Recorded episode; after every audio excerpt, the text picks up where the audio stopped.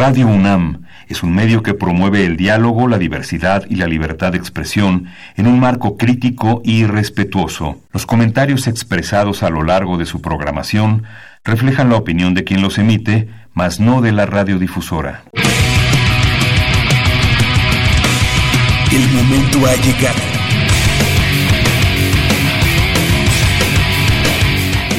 Y oro se apodera de tu sentido auditivo. Esto es Goya, Deportivo.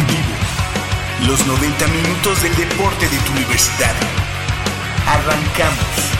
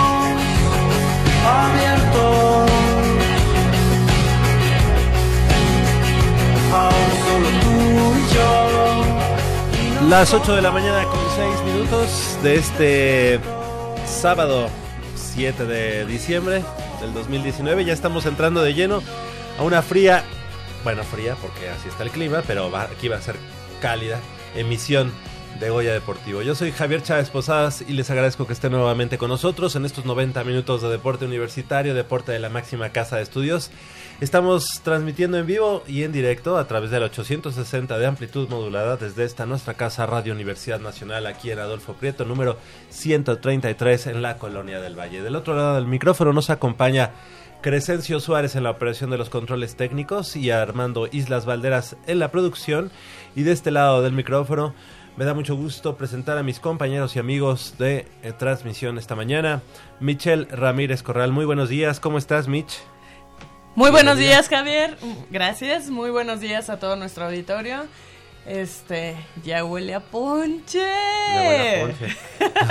Muy contenta de estar aquí nuevamente con ustedes un, sábado más eh, con, información que para fin de año siempre resulta emocionante para sobre todo para todos los atletas, para la comunidad deportiva de la Universidad Nacional. Entonces, este me, gusta la idea de que empecemos con esta con esta nota. Claro que sí, vamos a platicar de que ya en esta semana que concluye, pues eh, se entregó el premio al estudiante deportista, al promotor también y al entrenador deportivo, así que estaremos platicando de eso, estaremos platicando de que la tarde de ayer también el primer scrimmage de, em, de cara a, la, a lo que será la campaña de intermedia de la Organización Nacional Estudiantil de Fútbol Americano, los Pumas eh, Oro, vencieron al TEC de Monterrey, Campus Estado de México. Eh, estaremos platicando de eso y tendremos información del fútbol de estufa, de los cambios que se están haciendo ahí al interior del Club Universidad Nacional. Y precisamente eh, a, ese, a ese respecto y bueno, también para platicar de todo lo demás del deporte universitario, también le damos la bienvenida a nuestro compañero Leopoldo García de León Polito. Muy buenos días, bienvenido. Buenos días, Javi Mitch, muy buenos días. Sí, buenos días. Un fin de semana que eh, en donde ya las temperaturas empiezan a ser factor para andar un poquito más abrigado. Hay muchas noticias, ah, eh, bien lo dices, fútbol de estufa y vamos a platicarlo más adelante. Parece ser que poquito, pero parece ser, ¿verdad? Que va a ser muy poquito, pero pues de alguna manera no dejarán de ser refuerzos. Oye, eh, tu tocayo. Pues parece ser que... Polo este, Silva, Polo pues Silva el presidente de los Pumas, eh, ya se está dejando ver en los medios de comunicación. Eh, ha tenido dos o tres entrevistas que ha ofrecido y sí, este, aparentemente él llega también con la línea de, de conservar este, la idea de jugar con cantera y reforzar un poco el equipo, ¿verdad? Eh, aparentemente no habrá una gran inversión, pero sí de alguna manera este, están buscando opciones en el mercado norteamericano sobre todo. Eh, por ahí nos llega un chico que ya, ya estuvo en cantera, que viene de jugar en, en España. Y bueno, estamos eh, viendo que es otra manera de reforzar un equipo, ¿no? Si no son las contrataciones rimbombantes, cuando menos parece ser que se están buscando perfiles adecuados, ya se habla de que ya hay un un lateral izquierdo eh, natural, ya se hablan de, un extremo también, un extremo, un, un medio, que viene también de la liga norteamericana. Entonces, suena interesante, más eh, habrá que esperar a ver qué cómo se va formando el cuadro. No se habla de ninguna salida por el momento.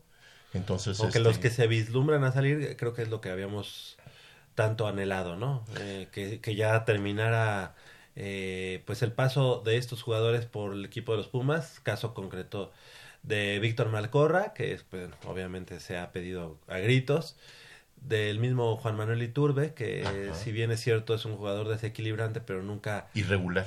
Ajá, exacto. Muy irregular. Fue muy irregular. Obviamente de Cabrera, David Cabrera, que también desde que ya hace mucho creo como tres ciclos ahí. Sí, no, ya. Sí, ya es, mucho. Sí, ya es, este, ya no da más, es un jugador que no te va a rendir más. Este, Barrera. Barrera. Aunque él, digo, todavía no se hace ningún oficial, ningún comentario, pero es uno de los jugadores abocados, ¿no? Por parte de la afición universitaria, como para decir, ya es momento, ¿no? Ya es momento. Fíjate que este, en algún momento sí te acuerdas que Guadalajara volteaba mucho a ver a, Pumas, ¿no? Y en su momento eh, se quiso llevar precisamente a Cabrera. A Cabrera. Y algunos otros jugadores que les interesaban y nunca se soltaron porque aparentemente vivían un buen momento. Sí estos jugadores ya ahora ya no eh, destacan. Por ejemplo, un Javier Cortés en Santos ya no destaca. Es, de hecho, yo ya no sé si estás en Santos, ¿no? Ah, lo que te iba a preguntar ya no Al, que veo yo jugar luego es a Orrantia. Él sí, ah. últimamente sí, hasta el día de la eliminación todavía. ¿Todavía jugó? ajá, lo llegué a ver, pero... Pero son jugadores que, digamos, más allá de lo que en su momento publicaban en redes, que este estaban mejor que nunca. Y no siento que son jugadores que se apagaron fuera de, Pumas, ¿no? Este, El caso, como decías, de Orrantia, el caso de Cortés, el mismo de Buen. De Buen. Todavía sigue. Sí, siguen Santos Laguna hasta donde yo sé. Pero ya no. Pero ya no, vamos, nunca eh, jugaron un rol protagónico. Siempre estuvieron a la sombra de dos o tres jugadores extranjeros. Y, y creo que en Pumas pudieron haber este... repatriado. Fíjate que en el caso de Diego de Buen, no es un muchacho todavía que la edad sea factor. Yo creo que sería rescatable. No sería nada malo, no sería ninguna mala idea intentarlo rescatar. Pues, lo que no sabemos es, eh, bueno, claro, ahorita no creo que sea un jugador muy cotizado porque al no aparecer vas, eh, perdiendo te vas este, valor. Eh, yendo hacia abajo en cuestión de valor. Pero bueno, es, es ahorita aparentemente el presidente deja ver que sí habrá refuerzos, más él aclaró, no serán ningunas bombas, ningún nada rimbombante, nada eh, fuera de lo que ellos siempre manejan como presupuesto. Nada que robe los, los reflectores, ¿verdad? Exacto, pero este también no hay no hay yo no he escuchado ningún equipo interesado en algún jugador auriazul, entonces estamos a, la espera de saber porque hay, esas monedas de cambio serían interesantes, ¿no? Ya sea como como este canje o como venta y poder tener estas y se habla mucho de la salida de los dos chilenos no este el caso de Mora y el caso bueno Mora de Rodríguez que obviamente ya se habla ya se había dicho mucho más, sin embargo ayer subieron una foto a las redes sociales y dice algo así como que los extranjeros unidos o sea como que están más firmes que nunca todos eh Mm. Está la foto en redes sociales. Yo no sé si a lo mejor los vayan a mantener. Digo, no lo sé. Sinceramente no, no, no me cabe. A no ser que lo que quieran es fortalecer un poco el equipo, pero a la vez no deshacerse para tener una plantilla más numerosa y con mayores opciones. Ahora, lo que dicen también, que se ha hablado mucho, es de que Juan Manuel Iturbe eh, percibe un sueldo mucho más alto que, pues, que la gran parte de la, plantilla. y creo que no ha sido como un jugador muy redituable, ¿no? En, lo deportivo. Entonces yo creo que Pumas tendrá que deshacerse de esos peces gordos, por lo menos en cuanto al sueldo, y a lo mejor pues buscar traer jugadores más, más baratos, como lo ha hecho, ¿no?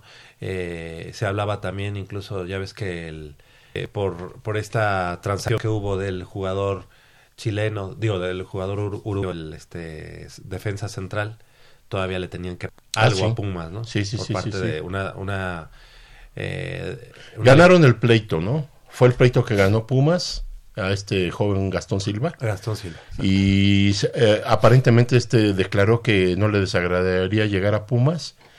Eh, porque su problema realmente fue con Ares de Parga, no, con, el no con el club. Entonces, pues como todos, ¿no? Pero bueno. El problema era de Parga. Ahora no sé qué tanto. pues sí, realmente ese es el... Eh, y no solamente eh, a, nivel este, deportivo, sino hasta a nivel administrativo el club se, había, se, se, ha, visto disminuido. Y, qué lástima, ¿no? Porque había gente conocida nuestra muy, muy capaz. Sí, y tuvo que irse porque era insostenible una relación laboral con esta persona. Sí, de hecho sí se fueron, y no solamente del área administrativa, también de, de comunicación social, de, de, muchas áreas, porque no estaban a gusto con cómo, ajá, cómo, se, es difícil, cómo se llevaba es difícil, todo. Es difícil este, llevar una relación cuando hay una persona intransigente y sobre todo que no deja trabajar a la gente. Sí, de manera gusto a su capacidad y, y, y, en lo que sabe cada uno, ¿no? Claro. Pues a mí me gustaría que ustedes fueran al club. Fíjate. No, pues ojalá. sí, ¿no? ¿Te imaginas? Fíjate que ya no me, ya no me gustaría comunicación ni relaciones públicas, sino me gustaría más este, marketing. Sí. Marketing. Ahí sí, sí, les podría dar unos buenos consejos. Oye, ¿con qué creen que empezaríamos? oh. Con una carrera de... Oye, Alebrijes, ¿quién fue el ¿Qué tal? ¿Quién fue el equipo que, que este que acaba de hacer su carrera de primera A? Tú me, Fue Alebrijes, ¿no? Alebrijes o... A no ser que el productor ah, claro. otra información. Alebrijes de Oaxaca, ¿no? Sí, ¿no? Y ayer que se coronaron. Ayer ya tienen medio boleto para ascender a ah. Primera División. No lo sabía. Sí, ayer le ganaron a Zacatepec ah. y ya este, ahora si el próximo torneo repitiera, eh, repitieran campeonato, pasan automáticamente. Aunque parece ser que el próximo torneo no habría ascenso tampoco, todavía, no sé, porque ahorita va a haber unos no, no va a haber descenso. A no ser que haya ascenso para eh, porque pretenden llegar a 20 equipos. Ah, claro. Ya teníamos 19, faltaba uno, Entonces ahora ahorita van a subir dos. suben a Zacatepec, que sería una buena plaza por la parte de, de la infraestructura en cuanto al este al, al estadio, ya lo conocemos. ¿Ah? Muy bonito estadio, ¿eh? El estadio. Ah, merece, Nada más. Merece ser equipo de primera división. Creo que es donde estaba la plaza de, la plaza de armas. De Está pegadito ahí a, la, parroquia, ¿no? Que saliendo del estadio estás a 30, 50 metros de la entrada del... Bueno, sí, bueno, que también... no, mira, yo que tengo... Zacatepec de ser de 200 metros cuadrados, todo, o sea que... Pero la verdad es que es que el Zacatepec fue un equipo histórico clásico y la verdad no merecía estar donde está tantos años. Es una plaza, digo, a mí en lo personal me gusta mucho el estadio, ¿eh? A mí en lo personal. El nuevo, sí. Sí, sí, claro. sí, es un estadio para primera Oye, ¿te división. acuerdas cuando se fue a la segunda división? Sí. Que hubo una invasión de cancha histórica, ¿no? Que además, pues, ya ves que ahí son muchos Son bien cañeros. serios. Traen hasta los machetes. machetes. Traían machetes. no, no, no, es... Oh, sí. Cosas este, muy este, folclóricas del fútbol mexicano, pues, ¿no? Imagínate ahorita cómo va a estar la pobre afición de Veracruz. Sí. Por cierto, Qué digo, pena. tenemos a un, obviamente, seguidor Puma, que es nuestro productor, pero que tiene en su sangre algún... Es jarochito. así, este... Corre- Tiburón rojo. Corre ¿Cómo, sangre. ¿Cómo se sentirá? ¿Cómo te sientes? Porque, bueno, ha sido una historia este muy muy larga en cuanto a descensos, desapariciones, este vuelve a aparecer, compra una franquicia.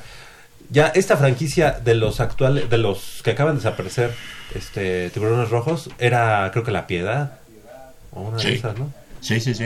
Eh, de hecho, Luis. compraron la plaza, ¿no? O sea, compraron... el- Yo me estaba, me estaba poniendo a pensar, ahorita que en el fútbol americano, en la UNEFA, repuntó tanto el equipo de los burros blancos y que obviamente en el Politécnico Nacional hay muchos egresados de, de, de buena capacidad. Poderosos este, Pudientes. económicamente. Ajá.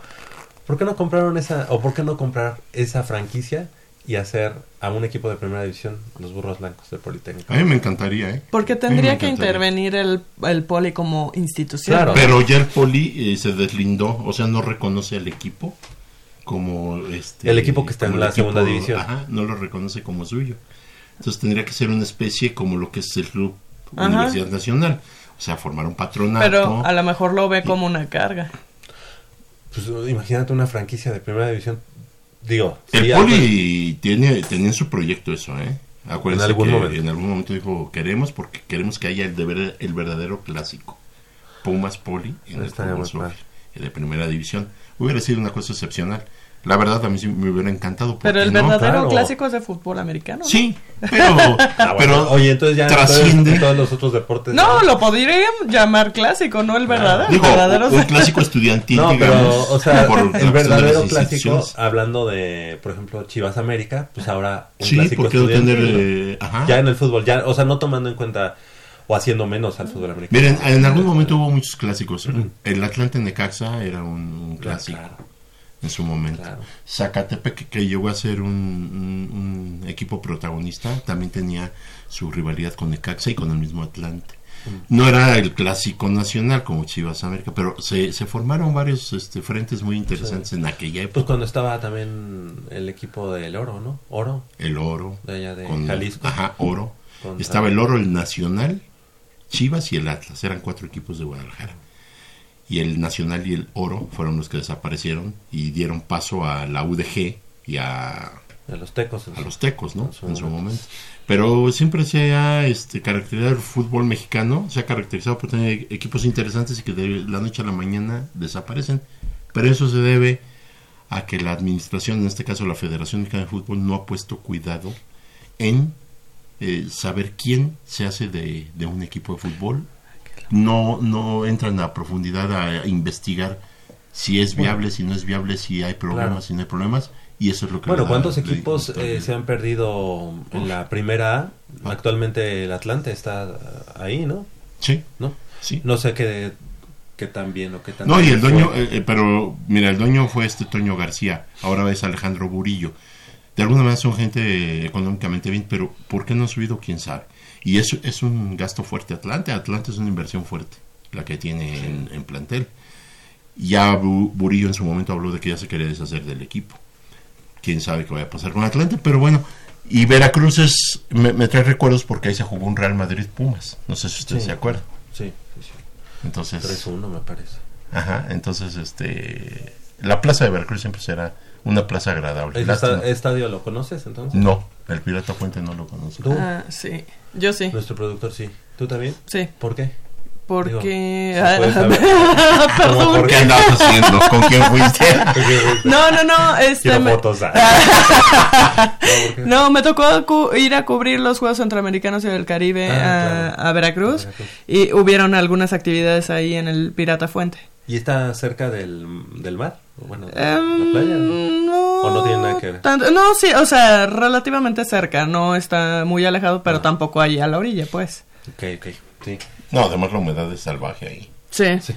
Sí, Es salvaje. O sea, ves a los equipos fundidos muchas veces ahí. Pues Sí. bueno, cuando este estuvo esos años en los que estuvo el equipo de Jaguares de Chiapas, Ajá. también, ¿no? Era una, una grosería. Sí, no. Pero bueno, pues eh, vamos a hacer nuestra primera pausa aquí en Goya Deportivo cuando son las 8 de la mañana con 23 minutos. Estamos en vivo, en directo, aquí en Radio Universidad Nacional. No le cambie. Entre aromas de árboles y flores, repites las canciones que te hacen extrañar.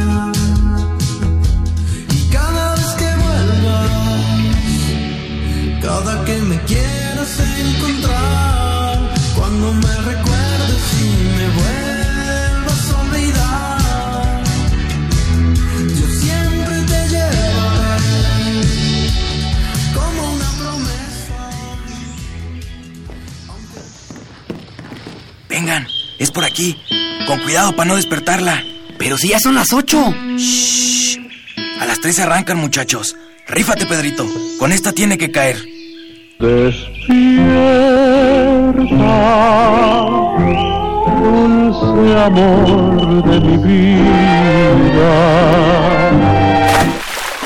Chale. ¿Pero por qué nos moja? ¿A qué mujer no le gusta que le lleven gallo? Pues a todas, pero no cuando escuchan Goya Deportivo. Los sábados en la mañana tienes una cita no querrás que nadie te moleste. El cuadrante ensorbece con el rugido del felino.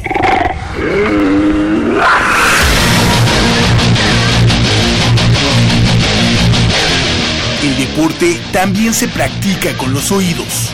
Goya Deportivo.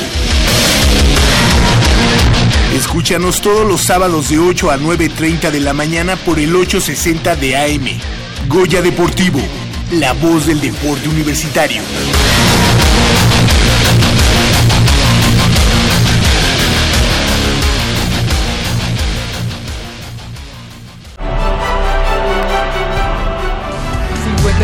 Disciplinas deportivas.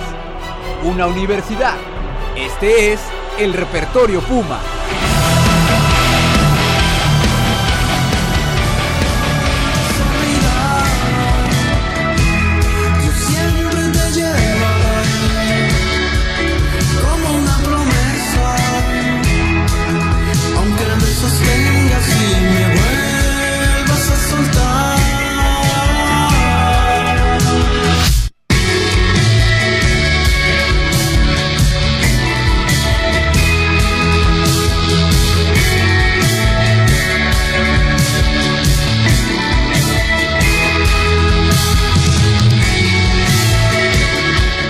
8 de la mañana con 26 minutos. Estamos de regreso aquí en Goya Deportivo. Y bueno, pues eh, como ya les comentábamos al iniciar esta emisión de Goya Deportivo, pues ya tenemos ganadores del Premio Universitario de Deportes, Premio Puma, que también se le, se le conoce así. Y bueno, pues eh, por los logros deportivos conseguidos en el lapso comprendido de octubre de 2018 a septiembre de 2019 la UNAM entregó el Premio Universitario de Deportes 2019 a tres destacados universitarios en los rubros de deportista, eh, también de, de entrenador, así como al fomento, protección e impulso al deporte universitario. El auditorio Carlos Lazo de la Facultad de Arquitectura fue el escenario para la ceremonia de entrega de estos reconocimientos y que estuvo presidido por Marcos Massari, director de la Facultad de Arquitectura, Alejandro Fernández Varela, director de la Dirección General del Deporte Universitario, así como Fernando Macedo Chagoya, director de la FES Aragón, y Noria Goris Mayans, secretaria eh, general académica de la FES Acatlán. Se hicieron dos menciones honoríficas, lo cual ocurrió por primera vez en la historia de este premio, y que fueron a los equipos de rugby femenino, así como el de fútbol asociación masculino, por las destacadas actuaciones en sus diversos torneos. Asimismo, se entregaron reconocimientos a los mejores atletas de las 65 disciplinas deportivas de la Universidad Nacional Autónoma de México. Y bueno, pues el canotaje se ha convertido en una de las disciplinas que más medallas ha cosechado para la Universidad Nacional, además de que cinco representantes de dicha asociación han sido convocados a la selección nacional de la especialidad. Razones suficientes para que el entrenador en jefe, Juan Carlos eh, Robalo, eh, fuera reconocido como el más destacado dentro de la Universidad Nacional. Entonces, en este, en este rubro, como entrenador, le damos la bienvenida al profesor Juan Carlos Robalo. Muy buenos días, gracias por estar con nosotros, profesor, eh, y bienvenido aquí a Goya Deportivo. Pues muchas gracias, buenos días y buenos días a su auditorio.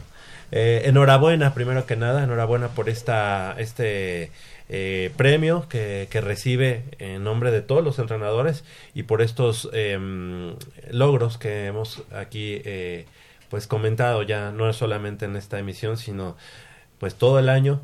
Y qué le deja qué le deja esta esta eh, este galardón que se lo dan de manera personal pero seguramente que pues también se reconoce a toda esta disciplina de canotaje bueno pues para mí es algo este muy especial que siempre te reconozcan tu trabajo y sobre todo, eh, pues como les comento a mí que me hayan dado el premio es como el día que me recibí. es algo, pues no hay palabras para un premio este que te dé la universidad, ¿no? Eh, pienso que después de México lo más significativo en este país es la universidad. Y pues, imagínate, yo estoy desde 1974 en la universidad. Entonces, ¿Nos puede pues, platicar un poquito es, de esa? Es, es muy emocionante, ¿no? Seguro. Bueno, miren, cuando yo empecé el canotaje en 1973, uh, fui campeón nacional, no existía el equipo de la universidad. Pero pues yo hice mi, mi eh, pues, mi carrera deportiva en el Club Antares. Uh -huh. Fui seleccionado nacional, fui seleccionado nacional hasta eh, para asistir a los Juegos Olímpicos de, del 84. Fueron, fue, fueron otros compañeros, pero pues yo ahí. Y luego ya empecé mi, mi carrera como directivo de la federación. Llegué a ser el director técnico y fui, eh, asistimos a los Juegos Olímpicos de Sydney y quedamos en sexto lugar. Para mí es el mejor resultado que hemos tenido porque en México 68 tuvimos el cuarto lugar pero solamente hubo ocho países. Y para Sydney se tuvo que llegar a la final en los mundiales de Milán en 99 y pues quedaron en sexto lugar en la final. Creo que la primera vez que se le ganó a Polonia, a España, a Canadá. Ese año pues se le ganó por primera vez a Alemania. Este, tuvimos medallas en, Copas del Mundo, entonces fue, fue muy bonito. Y pues a partir del 2008 pues me integro al equipo de la, de la universidad. Pues este gracias a, al profesor Edmundo a, en aquel entonces estaba entrenador Panchito y pues me, me aceptaron de nuevo en bueno pues son mis eh, son mis amigos y me aceptaron en el en el club. Y pues ahí empiezo pues ahora sí que mi carrera como como entrenador. Eh, pues pasa el tiempo, Edmundo pues deja la presidencia, Panchito se, se jubila y pues me, me, entra Otón Díaz como presidente, estoy con él, Otón se va a la CONADE y quedo yo como presidente, entonces quedo como presidente y entrenador en jefe. Y tengo un excelente compañero que es este el profesor Arturo Ferrer y entre los dos tenemos el, el, el, equipo. el, el equipo. Este año ha sido de, de, varios logros para el equipo de, canotaje de la universidad. ¿Cómo están la, los, las nuevas generaciones del canotaje y qué, qué es lo que viene? Eh, bueno, mira, ahorita para, para el próximo año tengo eh, todavía dos chicos que, que están entrenando muy fuerte, ya están en la selección. Uno de ellos es Gustavo Eslava y la otra es esta chica de psicología, Lucero Mendoza este pues estamos entrenando muy fuerte para el próximo año pues eh, esperemos que en las tomas de tiempo se clasifiquen para ir al, al preolímpico que será en Curitiba Brasil bueno pues yo espero que primero ganen aquí en uh -huh. México no claro. ya ya este chico que, que tenemos Gustavo Eslava es este pues un garbanzo de la libra y pues espero que, que, que, logre, que logre ganar. Tiene 18 años. Este año llegó a dos finales este, en el Campeonato del Mundo. Es la primera vez que, que un mexicano en la categoría juvenil llega siquiera a una final en, en, en, individual y este llegó, este chico llegó a dos finales. Y pues si mi ilusión es que, que ahorita lo aprovechemos que vayamos a los Juegos Olímpicos, ¿no? Exactamente. Y bueno, pues seguramente también el hecho de ser galardonado, pues también implica un mayor eh, enfoque hacia, de, por parte de las autoridades, hacia el canotaje.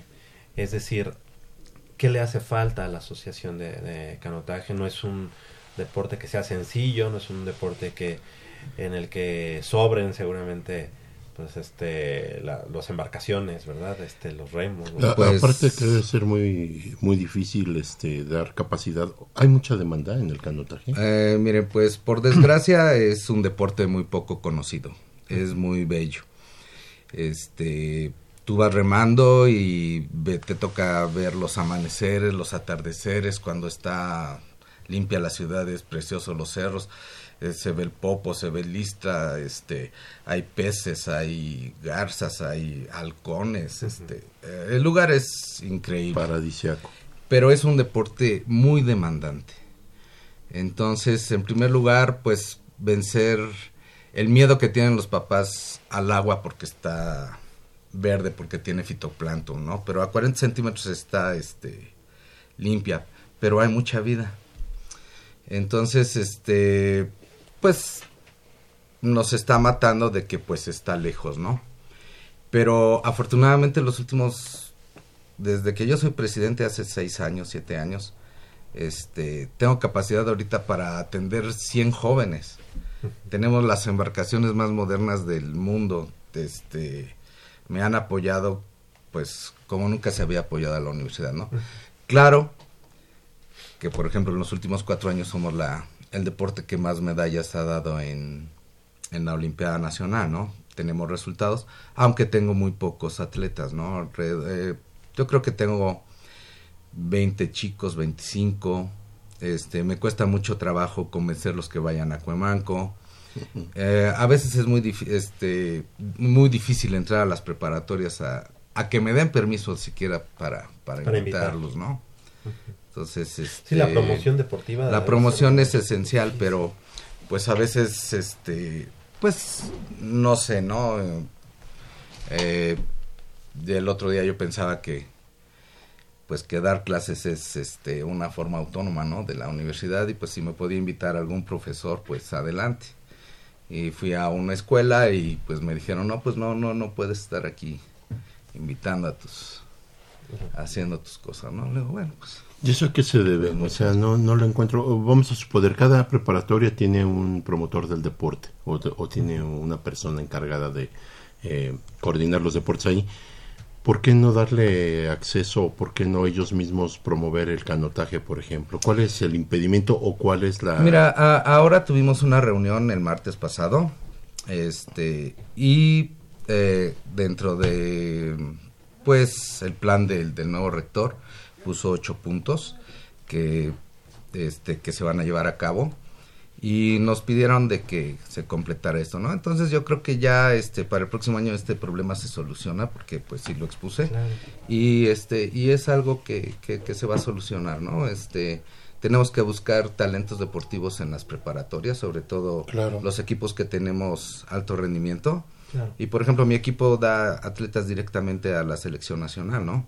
Eh, también el remo, hay, hay varios equipos, ¿no? Y además, pues no se les va a invitar nada más para que practiquen mi deporte, sino que practiquemos todo, todo, ¿no? Sí, que haya una mejor detección y... Entonces yo, yo, yo creo que se va a hacer algo para que eh, podamos ir y que hagan, no sé, semanas del deporte y pues, presentemos nuestras, nuestras este, ofertas y todo eso, ¿no? Pero de por sí, bueno, mi, mi deporte es muy raro, también es muy caro. Afortunadamente la universidad nos da absolutamente todo. Este, y bueno, yo estoy muy contento, pues, como les decía, este, tengo capacidad, no sé, para, para 100 barcos, ¿no? Bueno, no, ya Ya el hangar está repleto. fabuloso. Tengo barcos desde el 66, 68, del Mundial del 74, del Ya 94. tiene su museo ahí. Todo, yo, todo, yo- yo todo, tengo la fortuna todo, de, gracias al profesor Edmundo, un, un gran amigo, Sí, sí. este tengo la fortuna de yo haber, este, me invitó a Y que además el profesor Edmundo, que fue el iniciador de, De este de programa. este programa de Goya Deportivo. Ajá. y este y me, me iba yo a la pista de Cuemanco todos los sábados Ah, y ahí aprendí un poquito. Es increíble, ¿eh? Sí. ya por es lo- padre. No, Pues- no, es una cosa. Pues yo les hago, yo les hago la invitación a Es todos, increíble. todos, toda la comunidad universitaria, a todos los chicos. El año pasado me hicieron favor de comprarme ocho Sí. canoas de, de paseo, pues para que se suba la gente y sienta, Claro. sienta no, No. no nada más tengo mis botes de que son como carros de Fórmula 1, ¿no? También tengo de, de, de aprendizaje y, Sí, claro. y, y- Claro. y todo eso, ¿no? Es que cuando buscamos opciones para los jóvenes, lo que necesitamos ahorita, siempre se ha necesitado, pero más ahora, con tiempos tan difíciles, pues necesitamos más opciones de, diferentes deportes o de todos los deportes. Entonces yo creo que la difusión debe ser paralela y debe ser parejita, o sea, presentarles la gama de opciones que tienen los estudiantes y, y- y facilitarles, qué bueno profesor que, que- que mencionas que tienes tus botes para que la gente conozca, se suba, sepa lo que es, lo disfrute, lo empiece a palpar, pero eso es lo que necesitamos, entonces yo creo que la UNAM debe de dar todavía más facilidades a que haya una promoción, a que haya difusión, a que tú pudieras entrar a cualquier plantel, yo no le veo el por qué haya un impedimento, pero bueno, sus razones tendrán. Son de las cosas extrañas que pasan en la Sí, Universidad claro. Nacional. Que son muchas, ¿eh? eh, También. Sí, profe. El año pasado tuvimos el honor de compartir, ser parte del jurado de, este premio. Eh, ahora le toca estar del otro lado. Sabiendo cómo, cómo es toda esta situación de, de la elección de, de los ganadores del premio, eh, u- ¿a ¿usted qué le, qué le hace sentir? Eh, perdón que me regrese un poco, ¿qué le hace sentir eh, sobre todo pues ahorita que pues sí han venido sus chicos, ya lo mencionaba Gustavo, Lucero, Lucero. este pues tener tener ese premio y si no me equivoco no es la primera vez que lo gana, ¿o ¿sí? No, es la primera vez que concurso y que gano. Ah, ok, ok, ok. Este, no, eh, mira, yo siento que, que todos los entrenadores en la universidad somos buenos entrenadores y el premio, pues realmente si tengo la suerte de tener dos o tres atletas que son extraordinarios, me voy a ganar el premio. Pero realmente debería de ser un premio que, que viera pues lo que haces por los muchachos, ¿no? Porque no todos tienen la capacidad, no todos, eh, y, y la labor del entrenador, pues somos, pues sus confidentes, sus amigos, los psicólogos, sus papás Sí, postizos. sí, sí, pasas Sí. a ser. Somos Ajá. 365 días al año, ¿no? Sí. Entonces, pues yo estos últimos tres años he tenido la suerte de tener unos chicos extraordinarios y pues yo creo que, que gracias a ellos pues me dan el premio. No, pero es, es, es lo que tú los trabajas. Claro. O sea, desde el momento en que tú los trabajas. No vienen hechos, ¿eh? Exacto. No, no, exacto. no, sí, no, no, no vienen Entonces, hechos, Es una pero- reciprocidad, ¿no? Sí, sí, sí, el, el, Se el- premio, el premio, pues, este, como ayer decía, pues, este, pues es gracias a, ¿a quién se lo dedico? Pues a los muchachos, pues, realmente son los que, Es un reflejo de tu Están- trabajo, a final de cuentas. bueno, y te voy a y decir de algo, que ellos ¿no? quieren rendir, ¿no? Este, yo soy superar. cirujano dentista y me considero excelente. Soy mejor cirujano dentista que entrenador, ¿eh? y Ah, caray, ya- mis ya- ya va a muchachos- tener fila para- Mis, mis muchachos son el reflejo de su entrenador. Claro. Entonces, Es que es eso. este, Así es. es, es, eso es lo que, lo que pienso, ¿no? Este, si yo puedo, este, cambiarles en algo para que ellos sean mejor y ayuden a la sociedad, pues, Claro. pues ayudante, adelante, porque yo no acepto chicos eh, que, que no vayan bien en escuela, ¿no? Claro. ¿Por qué? Porque, por ejemplo, tenemos botes, embarcaciones que son de cuatro. Tengo un chico que no va muy bien en la escuela. ¿Y qué pasa con los papás? No, pues ya no, ya, ya nos vamos a la Olimpiada o ya nos vamos a cualquier competencia. Son cuatro chicos. tres son excelentes y uno es, este, pues no muy bueno. ¿Qué le dice su mamá, su papá? ¿Sabes qué? No vas. La escuela. Primero la escuela. Claro. Y los otros tres, ¿por qué también me los castigas, no? Claro. Así Sí, es. Entonces, afortunadamente el deporte te da la disciplina y, y a mí nadie me cuenta de que hago deporte y estudio, eh, o hago deporte o estudio. No. Sí, Sí, porque no. ya lo viviste Si tú tú también. te, Sí. si tú te Como pones a, a- a- tienes disciplina y todo, todo lo puedes hacer. Si tienes el sueño, también lo vas a hacer. Claro. Y si el chico me dice, no puedo entrenar más que a las... Bueno, en mi época entrenábamos a las 5 de la mañana y a las 10 de la noche, ¿no? Ahora ya Cuemanco lo abren a las 6 y a las 7, bueno, ya. Ya lo Sí. hacías. Pero este, De que se puede, se puede. de que se puede, se, se, se puede hacer. Tú puedes hacer lo que... lo que Sí, tú quieras, sí, ¿no? sí. es- Profe, perdón, ¿qué es lo que lo motiva seguir eh, en, esta posición de entrenador eh, generación tras generación? Porque los atletas van pasando, eh, se va encontrando con diferentes situaciones también que, vienen con las generaciones mm, que van creciendo. Entonces, ¿qué es lo que lo motiva a usted para seguir ahí y estar ahí? Bueno, mira, pues yo tengo toda la vida, este, pues haciendo este, este deporte, ¿no? Porque si es deporte, no son jueguitos que, que el fútbol, que, no, no. Sí, ya en el corte, en el corte ya nos dijo que es lecaxista.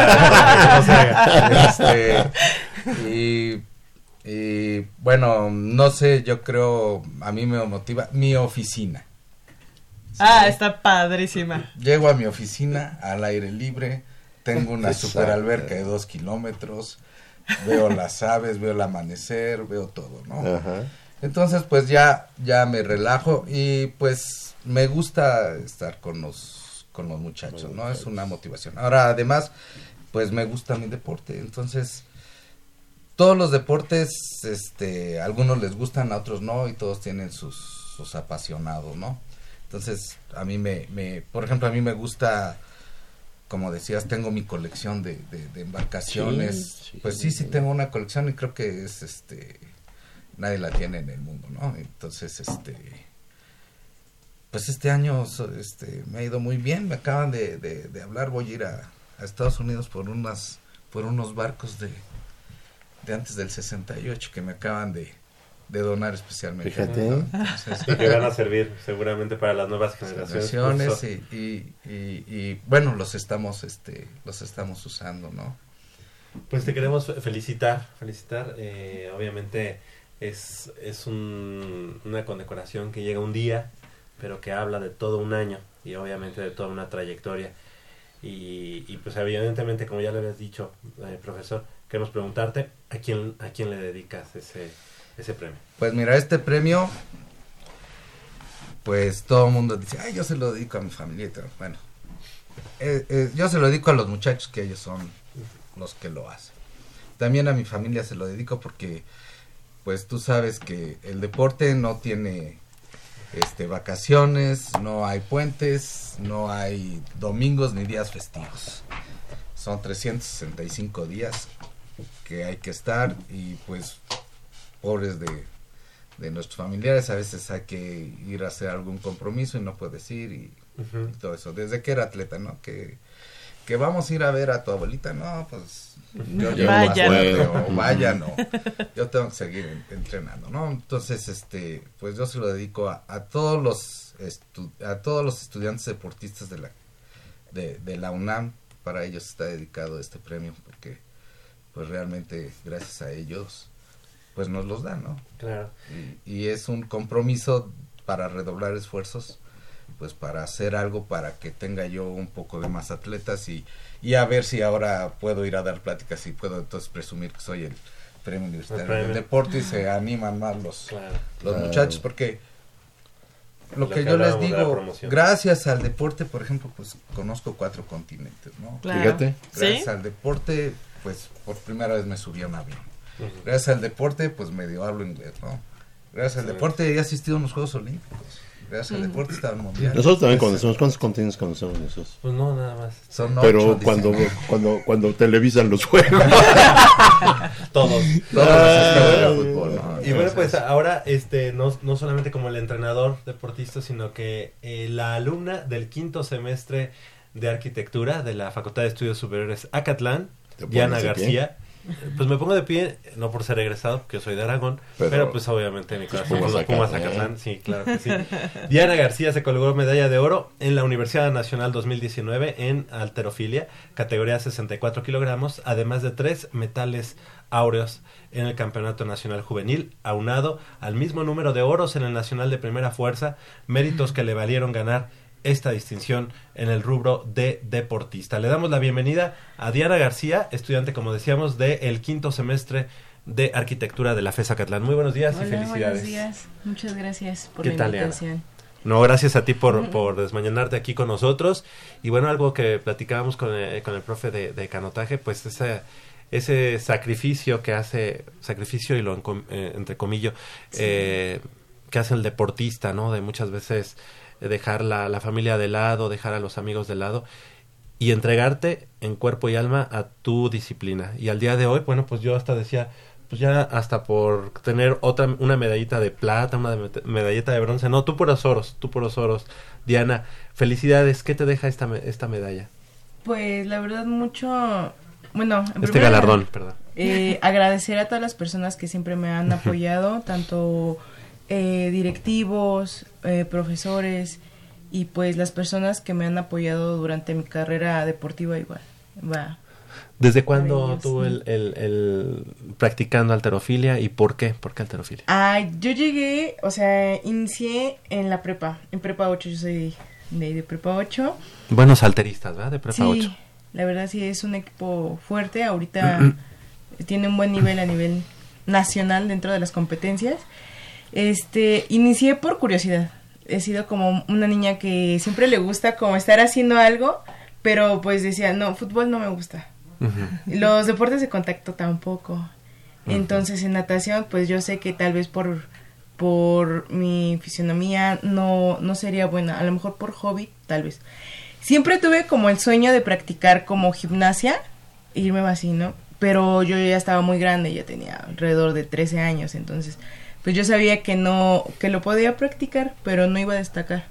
O no podría, porque es una disciplina en la cual inicias casi desde los tres años. Entonces, pues sí, necesitas ser como a corta edad para ser alguien bueno, ¿no? En el deporte de gimnasia. Y llegué a, a levantamiento de pesas o alterofilia, que es lo mismo. Siempre me preguntan, oye, ¿qué diferencia hay? No, no hay ninguna diferencia, solamente cambia el nombre. Este, y yo vi a mis compañeros y compañeras entrenar y dije, wow, está súper cañón. O sea, nunca había visto como alguien entrenar así este deporte. Llegué y pues yo recuerdo que le dije a mi entrenador que sí quería hacer la prueba. Entonces, pues me gustaron mucho los entrenamientos y más que nada competir. O sea, es lo que más disfruto, competir. Es que, bueno, hay que decirlo, eh, pues digo, tú estás muy joven, Diana, eh, iniciaste en la prepa, por lo que nos eh, acabas de decir, y bueno, pues se ve que la competencia es lo tuyo, porque al nivel de medallas que, que, que estamos hablando, pues evidentemente alzabas la mano para ser galardonada con este premio. ¿Qué, ¿A quién se lo dedicas? Pues, eh, como lo dije un inicio, así a las personas que siempre me han apoyado, o sea, tanto académicamente, o sea, mis profesores, que son los que luego les pido permiso de que, no, profesor, tengo que faltar porque, pues, tengo competencia y es muy importante porque son los clasificatorios para los nacionales. Entonces, pues, a, ese, a esos profesores les dedico también el premio porque sé que no es fácil llevar la escuela con el deporte y mucho menos también la carrera que es como muy demandante de tiempo. Entonces, pues sí, a ellos y a los que me ayudan en la carrera deportiva.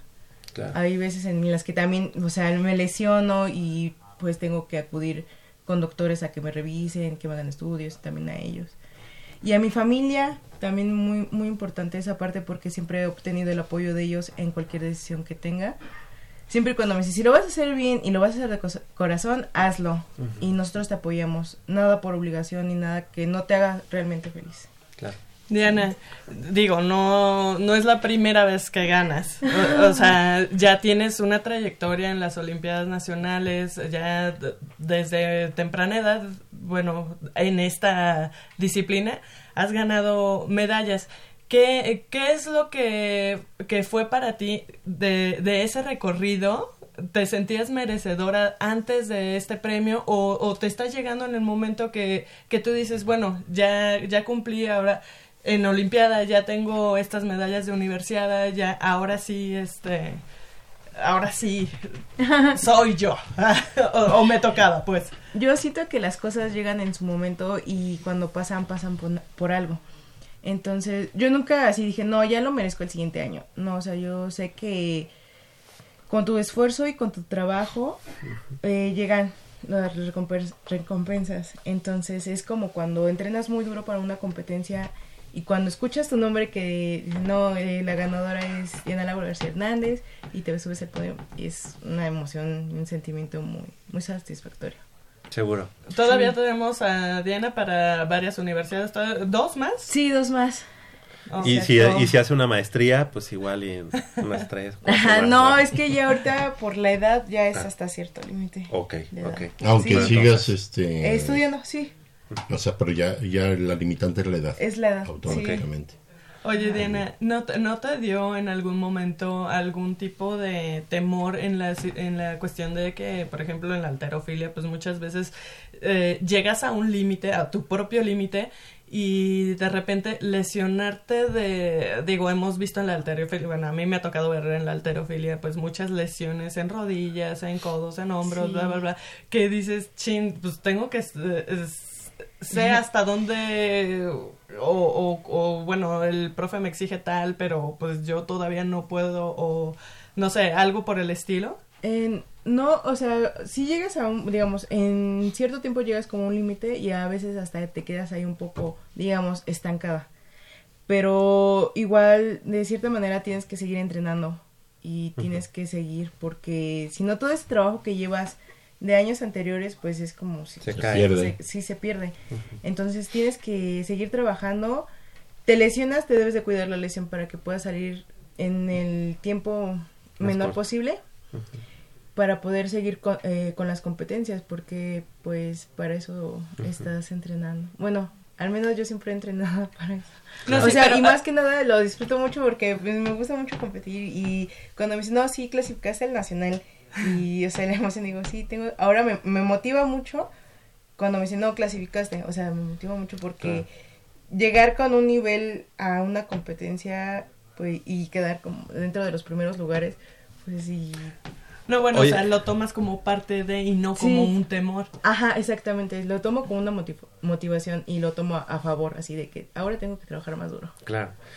Tú que eres el galardón del estudiante deportista de la universidad, ya vimos la parte deportiva, la parte académica. Eh, ¿cómo, ¿Cómo vas? ¿Cómo compaginarla? Este, y obviamente... entre maquetas y Cuando hay entregas. Cuando hay Ay, entregas, ajá, sí, igual, de igual manera, sí, hay veces que, por decir, no, no llego a dormir, la verdad es que eso es muy real dentro de mi carrera, que no duermes, y tal vez sí afecte mis entrenamientos, pero digo, tal vez sea un día de sacrificio, o sea, bueno, no sacrificio, sino como de recompensa de lo que hago deportivo con lo académico, o sea, tengo que igual sacrificar tiempo para cumplir con todas mi- mis tareas, porque si no vas en- bien en la escuela o no llevas como la acreditación de las materias que que son obligatorias para, para poder competir en la Universidad Nacional, pues te quedas fuera. Entonces Claro. también es como el trabajo avance perdido. académico, ¿no? Entonces, eh, de cierta manera me obligo a así, a ir bien y dice, no, lo tienes que hacer, no, tienes que Claro. terminar bien.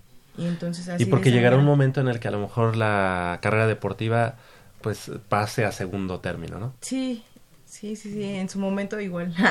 la carrera académica. Sí, Cuando o sea- esté en preparación para competencias muy importantes, pues Claro. no, no les doy un segundo término porque pues debe ir de la mano. De la la, mano. verdad sí es... ¿Dónde entrenas? Es decir, tú vas a la FES Acatlán, Ajá. pero ¿dónde entrenas? Yo entreno en Prepa 8. Prepa 8, ok, Sí. hasta Eh, Miscuac. Sí, sí, a mis... ajá. ¿Y vives eh, en el, digamos, a, Como a en el- un ajá, intermedio, punto Sí, intermedio entre los dos? Vivo eh, por... Bueno, está como a 40 minutos la colonia, se llama... Bueno, vivo por Santa Lucía, casi... Ok, Santa rumbo a Cien- Santa Fe. Hacia Santa Fe. Exactamente. Ok. Sí, me queda de paso, o sea, de la, de la universidad, o sea, me paso a entrenar y ya de... Pues es que esos tiempos en los que hace un deportista universitario a, a su a su lugar de, de estudio y a su entrenamiento, pues es lo que a lo mejor muchas personas no saben, ¿no? Todo ese recorrido de un lado a que van en otro. los camiones estudiando o van Sí. leyendo Es- eh, y no van este otra haciendo otra cosa y Claro. dices, Eso es que eh, esa Álvaro Obregón. Álvaro Obregón a llegar a Miscuac y de Miscuac llegar a Naucalpan y luego regrésate, vamos a Sí, comer. no, no, no, Sí, pero ah, no. y además no es como cualquier estudiante que solo vas y regresas. No. Aquí vas a la escuela, eh, te mueves al entrenamiento, te mueves a tu casa. Oye, y, y algo bien importante, comes. Sí, sí. Y que comes, ¿no? También porque no ¿Y en puedes... dónde? Bueno, ya fuera ¿Y la cómo? Copa 8 Ignas Sí, en la- Ganas. en la- fuera de la... Ahí por plateros, ahí va. Discúlpame. ¿eh? Pues, les queremos agradecer que hayan estado esta mañana con nosotros, nos llena de orgullo porque ustedes representan pues no solamente a la gente de sus respectivos deportes, sino a toda la comunidad deportiva universitaria de la que pues nos sentimos nosotros parte. Eh, son 65 deportes según lo que escuché. No, 70 y- Bueno, ok. 56 asociaciones y 75 Deportes. distintas Distintos. Sí, ¿Verdad? disciplinas. Sí, pero más las que se vayan sumando porque si, si hay uno que... Sí, de- ¿Cómo se llama este? Tabla Puma, por ejemplo, la asociación de Tabla Puma. Ese es un chiste local, perdón, ustedes no, a lo mejor no. Pero, pero la verdad es que ustedes son un orgullo para, para el deporte de la universidad, este, y además de los sesenta y tantos que hayan galardonado por cada una de las de las asociaciones o disciplinas que se practican en Que la universidad. además, eh, digo, no, no lo mencionamos, pero hubo mención honorífica. valga Sí, lo dijimos. pleonasmo. Ah, sí, ah, Sí, perdón, sí, ha ¿qué de haber sido cuando Sí. bajé. Sí, sí, lo dijimos. Pero bueno, este. Mención honorífica. No, el simple hecho de Al- representar al la equipo de universidad más rugby femenil importante del- Y de México. ¿no? fútbol, soccer varonil de la Sí. universidad. Pues les agradecemos, les agradecemos mucho que hayan venido esta mañana, que hayan estado con nosotros compartiendo el orgullo que seguramente sienten ustedes, sus familias, sus asociaciones y sus deportistas de este galardón que, que el- en esta semana se, se llevaron por parte de la Universidad Nacional. Eh, Diana, algo que, que gustes este, agregar. Pues más que nada mis compañeros de escuela o de o ex compañeros que en algún momento hayamos este concurrido, pues que practiquen algo, que se motiven, sí se puede, nunca digan que no se puede y mucho menos llevar como una carrera y un deporte, o sea, sí se puede cuando tú lo quieres lo puedes lograr. Claro. Entonces, igual, mm, si su carrera o el deporte que practiquen, que lo hagan con esa pasión, ¿no? Y que no lo hagan por obligación, porque a veces las cosas por obligación no son tan satisfactorias ni te dan esa, pues esa plenitud como humano en, en el largo de la vida. El, el profesor lo decía también, eh, o sea que no hay pretexto para no poder con Sí. una profesión y con un deporte y lo tenemos a nivel este Universidad Nacional a nivel amateur y hasta en profesional, ¿no? Un ejemplo, Picolín Palacios estudió Pues su que- carrera mientras jugaba fútbol Que sí profesional. se puede. Ellos, eh, que también tienen una demanda para sus entrenamientos, Mucho han más. podido... con- Hugo Sánchez, que compañero. fue compa- Ajá, fue compañero tuyo. Ah, Además, Olaf Heredia, Olaf Hola, Heredia, Feredia, sí. Mario Hugo Carrillo, ¿no? Sánchez, Mario Carrillo Muchos y son. mi pareja López estuvieron en mis generaciones. Muchos este, odontólogos, ¿sí es cierto? Sí, de hecho. Diana García Hernández, muchas gracias Sí, y felicidades. Muchas gracias. Profesor Juan Carlos Robalo, algo que, que desees agregar, profe. Bueno, pues yo nada más los quiero invitar a todos a que hagan algún deporte. Y si quieren hacer algo diferente a todos, pues dense la oportunidad de darse una vuelta por, por Cuemanco. En el hangar número 5 está este la asociación de la, de la universidad. Casi todos los deportes son en tierra, pero el agua es distinto y es una emoción completamente Diferente. distinta. Dense la oportunidad de ir cuando menos una vez Invítanos, en su vida. Pues ya están. Ya, bueno, ya apaguen todo y vámonos.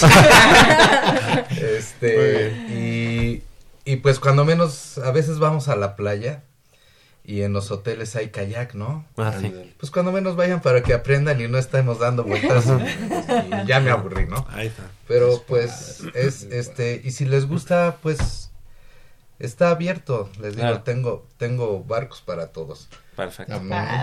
Muchas Sí, gracias. Es precioso el canto. Y de Dia- veras es padrísimo. Muchas Muchas gracias a Diana Laura García Hernández, estudiante deportista universitaria, eh, galardonada como premio Puma, y al profesor Juan Carlos Robalo, muchas gracias de la, de la este, disciplina de canotaje y mejor entrenador del 2018-19. 18-19, muchas gracias y felicidades. Muchas gracias. Las 9 de la mañana con dos minutos. eh, Vamos a hacer una breve pausa aquí en Goya Deportivo y regresamos con mucha más información del mundo deportivo de la Universidad Nacional.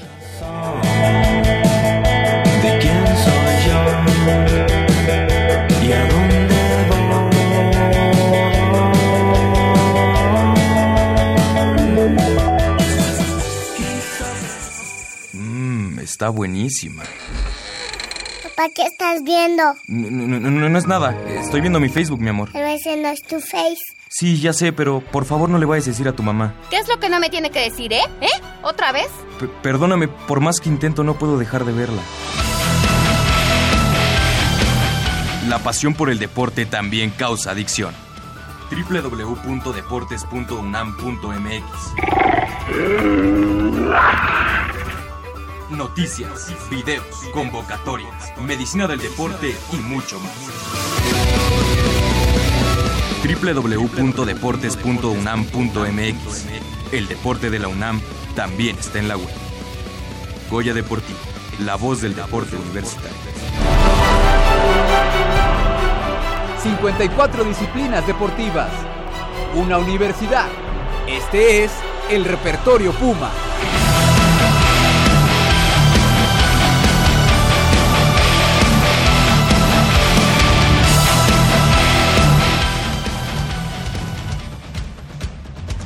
El deporte vive en nuestra máxima casa de estudios. Más de 40 disciplinas diferentes, cientos de deportistas, una sola voz. Goya Deportivo. Cada sábado el felino se apodera del cuadrante. 90 minutos del deporte de tu universidad. Escúchanos todos los sábados de 8 a 9.30 de la mañana por el 860 de AM. Goya Deportivo. La voz del deporte universitario.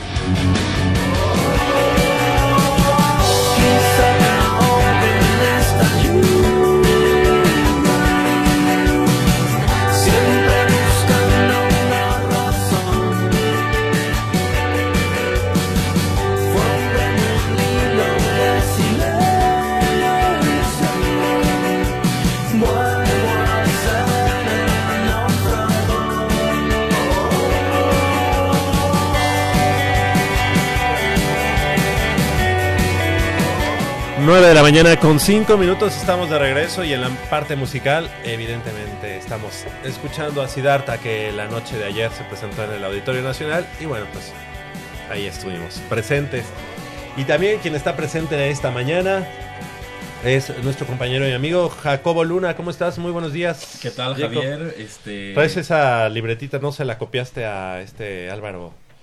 Eh, ¿Cómo se llama? No, a... Cuevas. No. ¿A- al técnico, al de No, Al-? Al- Álvaro, el de ESPN. que trae Ah, su. Morales. Morales. Álvaro Morales que trae su libretita. Ven- vengo en ese mood, vengo en ese plan. Análisis del discurso de las entrevistas que brindó, que brindó El tocayo. el tocayo Polo Silva a TUDN y a ESPN. ESPN. Hay cosas bastante interesantes que podríamos rescatar ahorita. ahorita Oye, por lo que- menos ya no escuché que, des el- el- que no estamos en el negocio de los campeones. Exactamente, E- eso es algo muy importante. Es- Espérame tantito. el... sí, Espérame tantito. Y también este saludamos a nuestro compañero y amigo Alicaído esta, este fin de semana por sus 49 porque el, Ah, pero qué que contra quién. Sí, un partidazo el que dieron mis, el que dieron mis delfines de Miami. Un, un partido de lo que... Un Sí. adelanto de lo que podría ser el Super Bowl. Sí está Un- cañón. Un partido está que, cañón. Muy que- bueno, que- un partido muy bueno. que tenían. eh, Oye, es que tiene un coreback. Bueno, te estamos saludando, te estamos saludando. Ok, muchas gracias. eh, un abrazo. No, es que no-. Tranquilo, carnalillo, no, no, O sea, tranquilo. viendo el partido, no, no, aunque pierdan, yo creo que después de tantas temporadas tan, pero tan tristes, o sea, cada fin de semana para mí es un Super Bowl. Ahí ¿no? tiene una defensiva tremenda. ¿no? No, y, y el, el partido, o sea, le ganaron en yardas a Baltimore por mucho. O sea, no fue ni siquiera apretado. Le ganaron por mucho. En posición le ganaron por mucho. Y en cuarta y una, en la 35, se la juegan. pa- iban para ganar, no para empatar. le, los detienen y ahí ya vino, el, por, perdieron por tres puntos, ¿no? Y no se vio mejor Baltimore que San Francisco. el- Eh, por lo menos San Francisco tiene una gran defensiva y eso creo que lo hará llegar muy lejos. No, Muy mira, claro. yo, eh, es lo que estamos eh, platicando ah, ahorita fuera del aire con, con Jacobo. O sea, se te pones a ver los equipos, todos son muy buenos. O sea, quien llegue va a Sí. estar muy bueno en Super Bowl. O sea, si fuera eh, Brady contra Garapolo, el alumno contra el maestro. Sí, sí, eh, sí, sí. Si llegara, no sé, eh, Baltimore contra San Francisco, la reedición del Super Bowl. Eh, el Baltimore Green Bay Seahawks. también, ¿no? Green Bay, Green Bay también viene muy bien. Los halcones marinos. Pero los bueno, vikingos de Minnesota. ahorita, La verdad. ahorita vamos a hacer ese pequeño. Incluso el, el equipo aquí de... El más chafita. No, no, o sea, lo, lo que ves es que Dallas lo ves jugar unos partidazos y luego dices, que ¿por qué Se le pasó? caen, lo se cambiaron, caen, se caen le pusieron rápido. el uniforme de... Sí. ¿Del Cruz Azul? Del Cruz Ah, Azul. Oye, bueno, ese discurso de el tocayo Silva, Polo Silva, este, ¿da para pensar en algo mejor o no? Pues da para pensar en algo mejor partiendo justo desde lo que dices. Que la, recordamos la- las primeras apariciones de Rodrigo Ares de Parga en los medios y qué fueron. O sea, esas tres frases contundentes y que de alguna manera pues permearon en lo que fue Pumas durante su Y- gestión. y las cumplió. Que fue los Pumas de la final de 2015. Esos no son mis Pumas porque de acuerdo con palabras de Rodrigo Ares de Parga se jugó con nueve extranjeros, lo cual es erróneo. No se jugó con nueve extranjeros. Pero eso. eh, esos no son mis Pumas. Unos Pumas que habían llegado a la final. Un plantel de Pumas que fue finalista del fútbol mexicano y que se quedó a unos penales de ser se- eh, De semifinalista de Copa Libertadores. Libertadores. O sea, un plantel competitivo, competitivo. competitivo y, y en ese entonces de los mejores del continente americano. Pues de los mejores. definitivamente no fueron sus pumas. Definitivamente no. No era, pero no eran los Era Pumas. esa frase, la frase de me preocupa qué vamos a hacer en Qatar 2022. Recién cuando lo habían nombrado, me preocupa qué vamos a hacer en Qatar 2022. Ah, sí. Y la, la que todos recordamos, no estamos en el negocio de, de los campeonatos, estamos en el negocio de la producción de jugadores. Ah, no, Esa- no, no, tú, la, la de... Te faltó una cuarta, ¿eh? Jugadores ¿Cuál, de de veras. La- Esa. vamos a- Bueno, bueno. Jugadores de de Jugadores de- veras. Esa ya fue en la- en. Esa, esa ya fue cuando maduró. Pero, No, pero man. esas tres frases, esas tres frases prácticamente definieron lo que fue Pumas durante su gestión.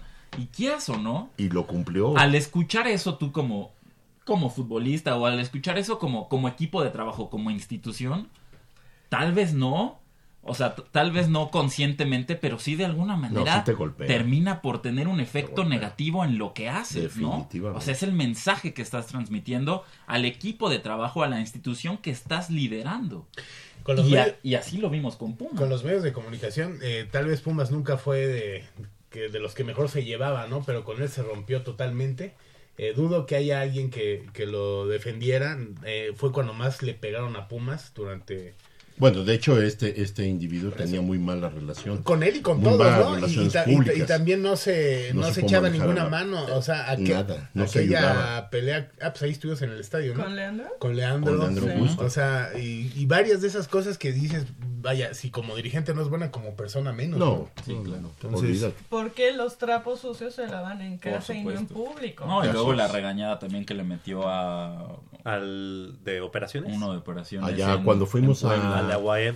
Cuando Ah, no, en, la UAM, Ajá. cierto. Bueno, Jacob, Bueno. Manolo, ¿qué? qué? A ver, Y eso era nada más para poner en contexto lo de Ares de Praga. Ahora, Leopoldo Silva, que ofrece exacto. entrevistas con, con Tu TUDN DN. y con José Ramón Fernández y Hugo Sánchez en, en Fútbol Picante. y, que, y que encontramos un Ramón, un José Ramón Fernández ya un poco harto del discurso, ¿no? Y sí lo Ah, cuestiona un co- poco así de que, Sí, oye, claro, por supuesto. ¿qué onda? ¿Qué vienes? no? La principal diferencia es que sí, de alguna manera se mantiene esa línea de trabajo, este, sin, mucho presupuesto para las contrataciones rimbombantes y vamos a seguir apoyándonos en, en nuestros, en nuestros jugadores de casa, en la producción de la cantera, pero sí hay, sí hay frases importantes en las que Leopoldo Silva pues cambia, o sea, cambia radicalmente con lo que venía diciendo o manejando el discurso de Ares de Parga. Lo primero es que se comprometió, o bueno, hace, dice que el objetivo es hacer campeón a, a Pumas. De entrada ahí ves un cambio radical. cuando nunca escuchaste es, es- esas palabras de Ares de Parga. Oye, pero es, una Leopoldo de- Silva, pero es una declaración sí, sí. como este un poco fría de él. O sea, tampoco. Él dice que primero es la liguilla, evidentemente. O sea, sí, eso ya lo sabemos y ese también fue parte de, de las promesas de no Ares es de Parga. ningún gran logro tampoco entrar a una No. liguilla donde entran. No, no, no. Pero, Pero- ya es un cambio de discurso No, completamente que, Sí, que de alguna manera Ares nunca lo terminas dijo. Yo como agradeciendo, o sea, jugador escucho las palabras de mi presidente con ese discurso que dice Jacobo y me alienta más o me compromete más. Sí, mentalmente Si te yo no te obligo, si yo no te, te comprometo al decir que nuestro negocio no está en los campeonatos, sino en, en- en la producción de jugadores, ahí tú como jugador automáticamente te desalientas. Que, que, que también hay, que también hay que ver eh, cómo se trabaja, ¿no? Porque es difícil también alguien que llegue a una presidencia y diga que va a haber malas cosas, ¿no? Pero, pero Ares nunca se comprometió en lo del Ares- campeonato. que- ¿Nunca escuchaste Ah, eso no, de no, Ares? O sea, no, no, no que se comprometiera, pero siempre eh, quiso dar esperanza. Vamos a traer, eh, bueno, aunque fue muy estúpida su declaración, vamos a traer jugadores. Y yo dije, no, man, va a llegar Marco Bambaste, ¿no? ¿Quién va a llegar a Pumas, no? No, ahora, ahora respecto a que es que se- lo- hoy es un poco fría esas declaraciones, yo creo que son calculadoras, Javier. Yo creo que él no puede eh, aventar este confeti ir, todavía ¿no? cuando no sabe sobre qué línea y qué es lo que está encontrando y qué es lo que está viendo, lo que está percibiendo. Pero, Pero, a ver, vamos pero, que pero él, Jacobo pero nos él sí hace un énfasis en, en lo deportivo. Sí. Dice, el objetivo es hacer campeón a Pumas, pero lo, pero lo dice de una manera realista. ¿Por qué? Porque dice, en el Apertura 2020, o sea, no el próximo torneo Clausura 2020, sino en seis meses, Apertura 2020 vamos a trascender como, el- como equipo. Y eso lo, lo dijo. Ahora también este, dice, hay que, eh, vamos a hacer que Pumas sea protagónico aún sin llegar a finales. Es parte del proyecto. Claro. Entonces te está diciendo que de Porque entrada Pumas siempre fue quiere- protagónico. sí, sí. Pum- Pumas siempre ha sido protagónico. Siempre. Siempre. Siempre. Siempre. Sea para bien, para mal. Porque Llegas a es un de equipo final, histórico del fútbol mexicano. Es uno de es. los cuatro grandes. No hay más. Y dice, vamos a hacer que Pumas sea protagónico, que recupere ese papel, aún sin llegar a finales. Sí, porque una cosa te va a llevar a la otra, y porque además Así hay es. muchos accidentes, para Así bien es. o para mal. ¿no? Y se compromete a calificar a la liguilla. Dice, les va a dar las armas. Les, les voy a dar las armas para calificar a liguilla. De entrada ya es, ya es un cambio completamente distinto a lo que venía manejando Ares de Parga. Ok, oye, Te, te es- dice, el es- objetivo es ser campeón. En el Apertura 2020 vamos a trascender. Esos Pumas Me que van a comprometo a trascender. calificar a liguilla porque les voy a dar las armas y vamos a hacer que Pumas sea protagónico aún sin llegar a finales. Es decir, no sabemos qué pueda pasar, igual nos quedamos fuera por uno, por dos puntos, como sucedió ahora, este, que nos quedamos a un penal de Ignacio Malcorra de estar en los octavos de final. Pero, pero vamos a hacer que Pumas sea protagónico, vamos a recuperar ese juego, ese estilo de juego. Obviamente, pues ya todos sabemos que continúan Mitchell y Chucho Ramírez en Chucho Ramírez en la dirección deportiva, Mitchell como director técnico y Que- Mitchell tiene otra oportunidad y esa otra oportunidad me parece que es la última que se le puede dar a Mitchell. es lo que te iba a decir. Chucho Claro. Ramírez tiene Es todavía el beneficio de Sí, la duda, claro. pero en este caso Mitchell yo creo que es ya su última llamada. Sí. Porque vimos, porque además eh, con el con el plantel tan corto que tenía, pues tampoco podía lucir mucho. Pero ahora lo que les pregunto es esos Pumas que dice Sil- Polo Silva que van a ser protagónicos incluyen a un Víctor Malcorra, incluyen a Rodríguez, incluye a Iturbe. ¿Es Yo creo que no podría ventilar en algún momento él o adelantarse como lo hacía Ares de Parga en que era todólogo y sale fulano y va a llegar Pere- no no no yo creo que fíjate que su posición de presidente respeta mucho el área deportiva Eh, a lo mejor él ya sabe quiénes son los jugadores prospectos a salir Claro. Pero no lo dice y, y me parece Sí, correcto respetuoso. porque está además están en pretemporada Sí. eso, eso por un lado Y- y, y por otro que porque el día de mañana tú estás diciendo se va fulano se está en no y lo- resulta y no lo que no los compran o no los mueves entonces yo creo que su discurso es muy inteligente porque no se Y- y- compromete y exactamente, es una persona mesurada. O sea. Te, ha- te habla bien, te habla con Desde- calma. o sea, es un cambio radical a lo que era Ares de Parga. No se explosivo, no se engancha. Ajá. Entonces, es, y es una persona que sabe sabe de lo que está hablando. Decíamos, yo lo dije la semana pasada, es un tipo que le ves la cara y parece que no tiene ni idea No de fútbol. nada. Pero él, él en estas entrevistas reveló algo. Lleva los últimos siete años se desempeñó como secretario administrativo de la universidad. En el estatuto del Club Universidad eh, Nacional señala que el secretario administrativo forma parte de la junta directiva del Club Universidad. Nacional. Ya de- ¿Quiénes de conforman cajón. la junta directiva del Club Universidad Nacional? Bueno, en primera instancia el rector, el presidente de la junta directiva, que digamos que era Rodrigo Ares de Parga, el secretario administrativo actual de la y dos socios. Entonces, Leopoldo Silva, si, si durante siete años se, se desempeñó como secretario administrativo y en el estatuto del Club Universidad Nacional señala Estaba que el secretario administrativo tiene que formar parte de la junta directiva, pues lleva siete años ligados al club. Lleva siete años eh, presenciando en primera instancia lo que le ha faltado al club, lo que carece el Club Universidad Nacional, sus fortalezas, sus debilidades. Entonces realmente es un tipo empapado del tema, que sabe qué hacer y ahora que tiene las riendas, pues sabe hacia dónde más o menos llevar el equipo. Entonces, en la asamblea ordinaria, que va a ser en marzo, se vislumbra una Que que ratificación. Pudiera ser que sí, porque sí mostró mucho con eso, eh, en las entrevistas mu- mostró mucho Mucho conocimiento conocimiento, de lo que de ¿Te, lo que te dio el la. ¿Te dio la tranquilidad a ti, Paul? A mí sí, porque el, el Jacobo está tocando un punto medular, la forma de hablar, bueno, tú también, la forma de hablar, de expresarse y de manejar al- a, los medios. Exacto. Nada explosivo, nada protagonista y nada más simple y llanamente contestando y todavía argumentando algunos, algunos cambios que se vislumbran en el club. Eso es muy bueno. Y al mismo tiempo sentí que estaba delegando responsabilidades a cada área. Así como diciendo, yo no estoy aquí para Pues es que hay que dejar trabajar a la gente. Era como, lo que saben. Como, ajá, Era lo que como decíamos. bien decíamos en toda estructura. Pues o sea, para eso los tienes. Pues, Después de varios, varios años, ya, a- a- a- bueno, digo, va empezando, ¿no? Tampoco lo puedes juzgar. Pues después de, yo diría, décadas, llega alguien eh, que se ve coherente, ¿no? O sea, ya estuvo eh, Magub, o sea, ya estuvo este, eh, bueno, Jorge Borja. Borja, Ares de Pa- este, este como que se ve calma, así alivianado, ¿no? Y se ve que es una persona que ha estado, obviamente, más ligada a la universidad. Sí. Entonces ahí No, es... completamente. Completamente ligado. Desde su profesión y sus puestos Y desde políticos Octa- o Octavio... administrativos Es- está, pero veías a los otros es yerno de. Octavio Rivero. Veías a los otros presidentes y decías, no, este tiene una cara de... No, y todos maldoso". eran muy, todos eran muy, eh, eran muy impulsivos. Mabub era muy impulsivo. Pues cuando le Borja dice... también. Cuando son campeones en Pachuca... ¿Cómo fue a decirles del... Que estuvo bien, ¿no? Yo también lo hubiera hecho.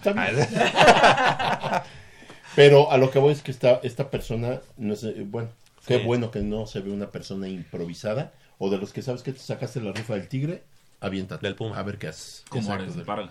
A como Ares de Parga. No, pero Ares Parga se ve a todas luces que lo que quería era esa vitrina para escalar a otro peldaño dentro de la federación. Ahora mira, que se lo lleven a echar a perder otro club, ya es ¿A boleto, Querétaro? ¿no? No, a Querétaro. Parece ser que se va a Querétaro. sí. Pero hazme el favor, pues, ya ¿qué no se compraron al Querétaro, los dueños de Oh, Cholos. Oye, ¿y qué va a decir? Y se lo van a llevar. ¿Qué va a decir? Yo veía y esos no eran mis gallos.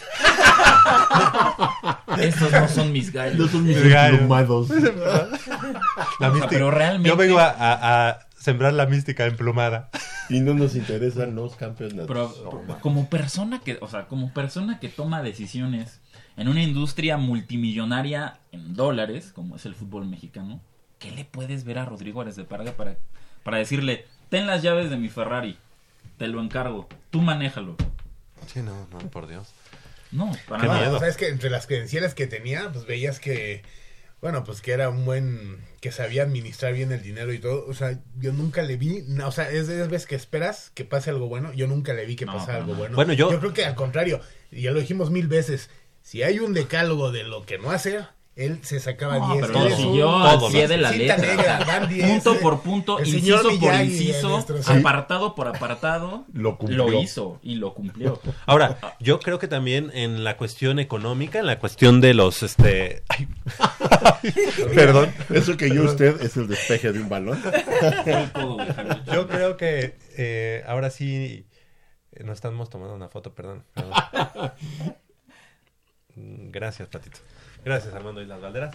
Este, en cuanto a los patrocinadores que llegaron al jersey de Pumas, hay dos o tres que se ve que eran muy amigos de, de Ares de Parga. El caso concreto de Banca Mifel. Banca Mifel, Ujú. que porque incluso so- so- fueron compañeros en la universidad del en Mm. el ITAM, pues. Entonces yo creo que por ahí habrá una sangría de patrocinadores, pero también tiene que haber muchísimas, muchísimas compañías que deseen estar en, eh, en el jersey de Pumas, ¿no? O ser, o ser patrocinadores. Patrocinadores jamás le van a faltar a Pumas. Ahora Sí. la playera parece una de León o una de atascada Sí, de, no. de patrocinadores, algo que pues, no habíamos tenido. Pero, sé, no pero sé. es, es un poco contradictorio eso, ¿no? Porque antes habían menos patrocinadores y mejor calidad y ahora... Sí, y ahora tienes Sí. más y, y- Ajá. y sigues con este discurso de, de- De no hay de un dinero, poco de números de- rojos y así. Ajá. ¿Qué más? Y precisamente en ese aspecto mencionó, sí hay dinero para reforzar al equipo, no en grandes cantidades, pero sí para reforzar algunas posiciones que nos ha pedido Mitchell. Ahora, eso dijo por un lado, o sea, sí hay dinero para refuerzos, pero diciembre no es un buen momento para el mercado de jugadores por Es el tiempo, cortito. por el tiempo que es muy limitado y porque el mercado pues es, es reducido en cuanto a, las ofertas que hay que hay yo, disponibles. yo Sí, a lo mejor. salgan Entonces- algunos de los que de los que tienen que Pero, salir. ¿quién los va a comprar? este Sí, porque mira, por ¿Pero ejemplo, quién los compra? ¿Quién te compra un Barrera? Sí, no, ¿quién te compra ¿A un? Barrera? ¿Quién te compra un, un. Martín Rodríguez, no? O sea, que tú se lo compraste a Cruz Azul. ¿Quién te va a comprar un, un Tim Rodríguez? En el fútbol mexicano igual puede tener mercado, pero tal vez el mercado de ese, de ese tipo de futbolistas como Felipe Mora. Ah, y te o salieron Martín bien caros y es- los vas es a- Sudamérica, es, es Chile, es Argentina, es No te la van a por, por ahí. hasta- Y los vas a terminar vendiendo barato. Sí, sí, bueno, por- porque a- además ellos no se cotizaron. Si es que los vendes. ¿no? si tú ves la última campaña de cada uno, dices, ¿en cuánto me lo quieres dar? Sí, no, loco. no, o sea, no. Yo te doy tanto y eso Que, porque... que, por ejemplo Felipe Mora, a pesar de que no ha jugado nada aquí, creo que en- cuando juega a Chile sí lo mete, ¿no? De titular de, de- Sí, por lo seleccionado. Seleccionado. pero nunca mostró este nivel de selección, la verdad. Bueno. Y dejaron mucho que desear. Entonces, eh, también está dispuesto a analizar cambios de jugadores.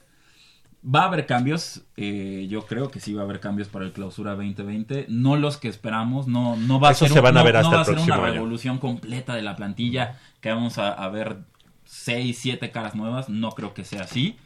Ya perdimos, por ejemplo, a Jason Angulo, que se termina su, su préstamo con Pumas, regresa a, Se va al al fútbol, de, su Bra- país. pero creo va a Brasil el o, muchacho. o- o va a Brasil. Pero Y- entra y- y este habrá Jerónimo, ver, ¿no? Este, bueno, sí, viene este chico canterano del Real Oviedo. Rodríguez. Rodríguez. El- el- Pero el hay- hijo de- ahí, hay que hacer la, la Lateral, acotación. lateral izquierdo. La acotación entre incorporaciones y refuerzos. Así Sí, es. no. O sea, un refuerzo es alguien que viene a sumar a la plantilla, que viene a, como su nombre le dice, que viene a reforzar a tu equipo. Lo que vemos en Jerónimo Rodríguez, pues va a ser una incorporación. Sí. Va a ser una vuelve- incorporación vuelve de pues, viene este este chavito que estuvo en España. La verdad nadie sabía su nombre, nadie, nadie sabía de su, existe- de su existencia. Entonces, pues, regresa a Pumas y va a ser una Y incorporación. Sergio que habla maravillas de él. ¿eh? Sí, a- a Sí. ver, vamos a ver en qué resulta. Ya si lo vemos muy bueno, pues este, Porque igual podría por ahí a- adueñarse de la lateral izquierda. Es zurdo. Es Ajá, zurdo, es además, zurdo. sí. Y el chico este que viene del Real Salt Lake a Saucedo. Saucedo a, a ver este... Ya firmó por Sí, dos años. qué tal. Si ¿Ya firmó? ¿Ya es Real- Ya oficial? firmó, ya, ya es oficial. Si ya es viene jugador del de Real, hay que esperar algo bueno, ¿no? Del Del Real Salt Lake. Real Lake. Pues ahorita volteamos los ojos a la MLS. Pero, pero, pero igual viene- no lo podemos considerar Fabio. como refuerzo. es- Fabio. Es, otra incorporación. O sea, viene este chico de 22 años del MLS. Y jugó, bien. jugó en Veracruz. Luego se fue a la Sí, pero jugó más en la sub-20. Sí, claro. Luego se fue a la MLS y ahí es donde destaca, o sea, en ese equipo del Raza Lake, Salt Lake. Ujú. Bla, bla, bla. Este, y creo que, bueno, pues la verdad es que en, en esa posición tenemos a, a Barrera, ¿no? Pues, ¿Por eh, qué? pues es que mira. es un por- extremo, eh, extremo De por- acuerdo con lo que. Cómo jugó Mitchell toda la temporada, la, la- la banda izquierda, la, la posición de mediocampista por, por izquierda fue siempre de Ignacio Malcorra. Ah. Ahí llegó a hacer variaciones y llegó a meter ahí a, a Juan Iturbe, pero realmente siempre fue una posi- o sea, un puesto para Ignacio Malcorra, que sabemos que Ignacio Malcorra no aportó nada, o sea, No, sigue sin aportar nada, aunque el tipo siga este retando a la afición en redes sociales Qué- qué- este, qué poco su- subiendo cerebro, ¿no? subiendo ajá subiendo screenshots de que fue el tercer mejor asistidor de la liga con seis pases para gol pero realmente No. Pues eso sí. es algo intrascendente porque pues sí muy buenas tus estadísticas pero todos vimos tu juego todos vimos tu desempeño en el terreno de juego y No, era y un el- tipo y que el no momento- marcaba diferencia El momento en el que necesitamos su gol fue cuando también en el, en el penal, ¿no? Ante, ante FC. Se habla No, de... falló unas, claro. Oigan, este muchacho Loba, yo había escuchado que las Huilas estaban interesados. a que luego ya se despidió del Querétaro Ajá. Ya- pero que parece que eh, Ah. las Huilas querían poner una lana ahí. Aquí se rumora Yo que, sabía que- que llegaría a Pumas. Ajá, que Puma. Es un juego, a mí me gusta mucho ese jugador, la verdad. ¿Cuántos- ¿Cuántas veces hemos dicho, por qué no Pumas se va ahí a Sierra Leona, que se mete ahí en la jungla Y y, agarra uno de esos? Sierra, ¿No? sí. Por lo menos No, mira. son, son atletas, De- son Sí. corredores así, pero a, a más no ya nada más les das la técnica, ¿no? De- deja tu Sierra Leona. ¿Quieres darle un, un giro de 180 Madagascar, grados a la situación de Pumas?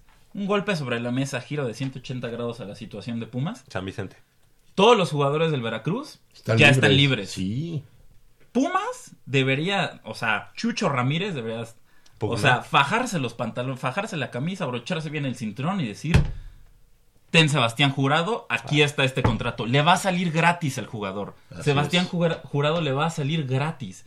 Ten este buen contrato, un muy buen contrato, vente a Pumas. Y así como Alejandro Palacios lo, o sea, lo sacaron por la puerta de atrás porque, eh, Porque ya era un portero grande por su edad, pues también Alfredo Saldívar. Sí, Alfredo sí, Saldívar ya también eh, tiene mi edad. Yo agarraría 20 tres jugadores de Nueve años, ¿sabes qué, Alfredo Saldívar? Muchas gracias Pero supongo que por lo que nos diste. Pero mira, aquí está Sebastián Jurado, 20 años, es un portero con mucho, con mucho futuro. Es una realidad en el fútbol mexicano, es seleccionado nacional. Sebastián Jurado va a estar en Qatar 2022 como segundo o tercer portero, pero va a estar, no nos queda ninguna duda. Y, mira, eso ¿sabes debería qué? ser Pumas. Y Chucho. Ramírez, Mm. por, por su antecedente de ser el director técnico, campeón y todo eso, lo bien lo podría Yo haría convencer. Claro. No, Pero- claro que sí. Pero porque ¿a dónde se puede ir yo- Sebastián Jurado si no es un Querétaro, si no es un Morelia? Pues se supone que Mira, América, América acaba de, de contratar a Guillermo Ochoa. En Tigres está Nahuel Guzmán. Monterrey pues tiene Marcelo Barovero y digamos que está bien cubierto. Cruz Azul se habla de que le pueden dar las gracias a, a Jesús Puede ser Corona y se habla de Martín Campaña. Pero, pero Sebastián Jurado es todavía un tipo muy joven Joven, para llegar sí. a un Cruz Azul, para llegar a un Monterrey, por ejemplo, Clu- clubes con mucha presión. No, Por, la coyuntura, por la coyuntura que se vive, ¿sabes? Exacto. En Pumas sería el club Ideal. ideal, el Porque club va, ideal. porque va a estar con jóvenes. Y además. hasta le puedes poner una cláusula de rescisión importante, interesante, para que si alguien se- más en un futuro... te va a salir se va. Ajá, eso por un lado. Y yo agarraba a Peñalba y a Villalba, a esos dos de Veracruz. Peñalba Yo- es el, es el, El este, defensa. Ah, no. Peñalba es medio de contención. A mí siempre me gustó Sí, cómo sí. jugaba ese hombre. Sí, sí. Pues sí, hay varios eh, Necesitamos, que podríamos. con presencia en media cancha, necesitamos un, un medio de contención de veras. Junto con el Lobo sería una cosa... Loba. Ah, el lobo. Y tenemos lobo y loba. Loba. Capaz de que, capaz de que hay los vestidores. claro. ¿No? Y, y luego son unos lobitos. Exacto. No, Pero bueno. Bueno. Pues, y, ¿cómo ven? y en la este, zona esta de amortigua- amortiguamiento hay zorras. Ándale. Zorra, zorra gris. es, lo- es- es en serio, ¿eh?